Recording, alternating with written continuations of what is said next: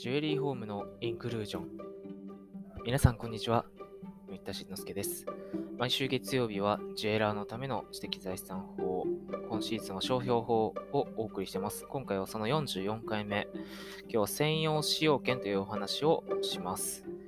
特許法とか衣装法とかをね、先に学ぶっていう方結構多いと思うんですけど、専用実施権とかって言いますよね。それとほぼ同じライセンスの中の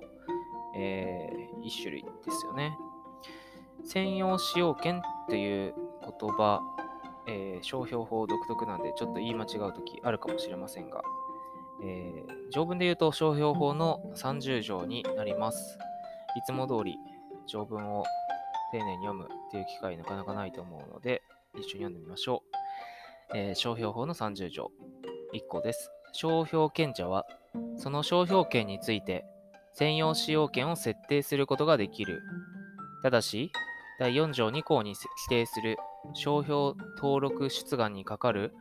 商標権及び地域団体商標にかかる商標権についてはこの限りでない。2項、専用使用権者は設定行為で定めた範囲内において指定商品または指定役務について登録商標の使用をする権利を占有する。3項、専用使用権は、商標権者の承諾を得た場合、及び相続、その他の一般承継の場合に限り移転することができる。4項、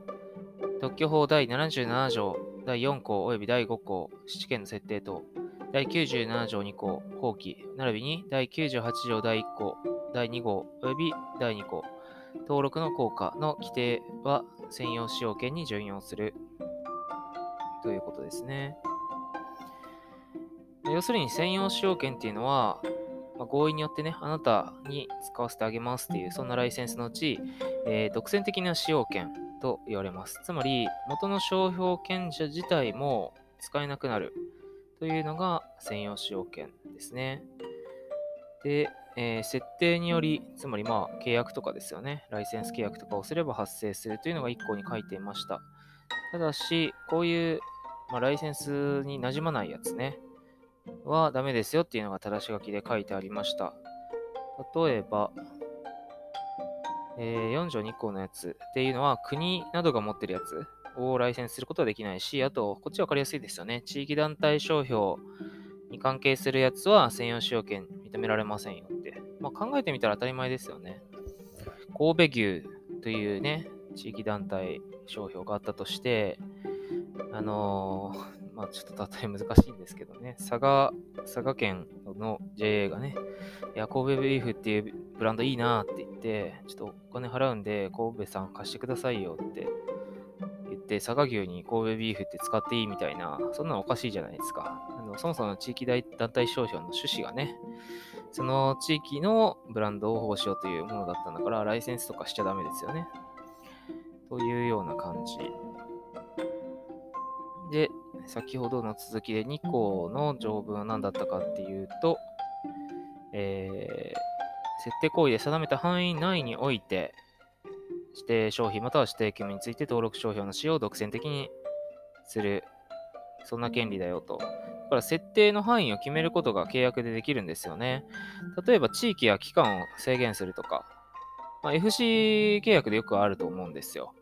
あの、うち本社はね、あの、大阪なんで近畿エリアではね、ちょっと、あの、ライセンス与えられないんだけど、FC 店、東北とか九州とかで FC オーナーと契約をして、じゃあこのエリア、この東北3県だったらあなたに使わせてあげますよとか、九州の南部の3県だったらあなたに使わせてあげますよとか、えー、そういうやつ。まあ、あとは FC 契約とかと揃えるなら、契約の期間をね、何年間と設定して、一部分だけとかね。ああとは商品や駅務も限定したり、アルブジェリーブランドの中でも、ここのラインに限って使っていいですよとか、こういうサービスの部門に限って使っていいですよとか、そういうふうに契約で自由に設定することができるわけですよね。だからきちんとこう、ライセンス契約の仕方をうまくやれば、他の FC とかね、そういうのとも組み合わせると非常にいいビジネスモデルができたりするかもしれません。はい。で、あとは、そうですね、専用使用権の、まあ、結果どうなるかっていうと、まあ、そうですね。ライセンス与えてもらった専用使用権者は、自分の名前で、そういうのを事故の名においてって言いますけどね。何か侵害があったら差し止め請求とか損害賠償請求とかできます。であと、元の商標権者はね、専用使用権を与えちゃうと、自分自身ではね、使用することができなくなるのが原則なんですが、ただ、その、他の新会社に対するね、差し止め請求権とかはできるよと言われてます。それはなぜかっていうと、その、ライセンス料とかのね、収入を得てる可能性もあるので、自分が使用してなくても、その、侵害があると、その、ライセンス収入に悪影響があるっていう場合もあるわけで、新会社を排除する、そういう必要性もありますし、先ほど言ったように期間とか範囲制限できるわけだから、その契約満了でね、また自分が使うって場合あるわけだから、その時にブランド価値がすごい既存されててね、下がってたら、えー、良くないってことで、えー、専用使用権を与えちゃった後の元の消費保険者も差し止め請求などは、えー、していいですよと考えられています。はい。あとは3項で、えー、専用使用権がどんな場合に移転するかっていう場合ですね。えー、承諾を得た場合、あとは相続などの一般承継の場合に移転しますよと書いてます。ですね。今日のおさらいです。専用使用権というものは、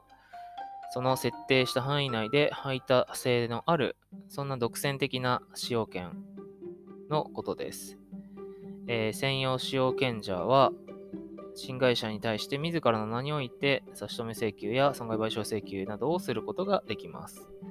専用使用権を設定するには、えー、登録というのが必要です。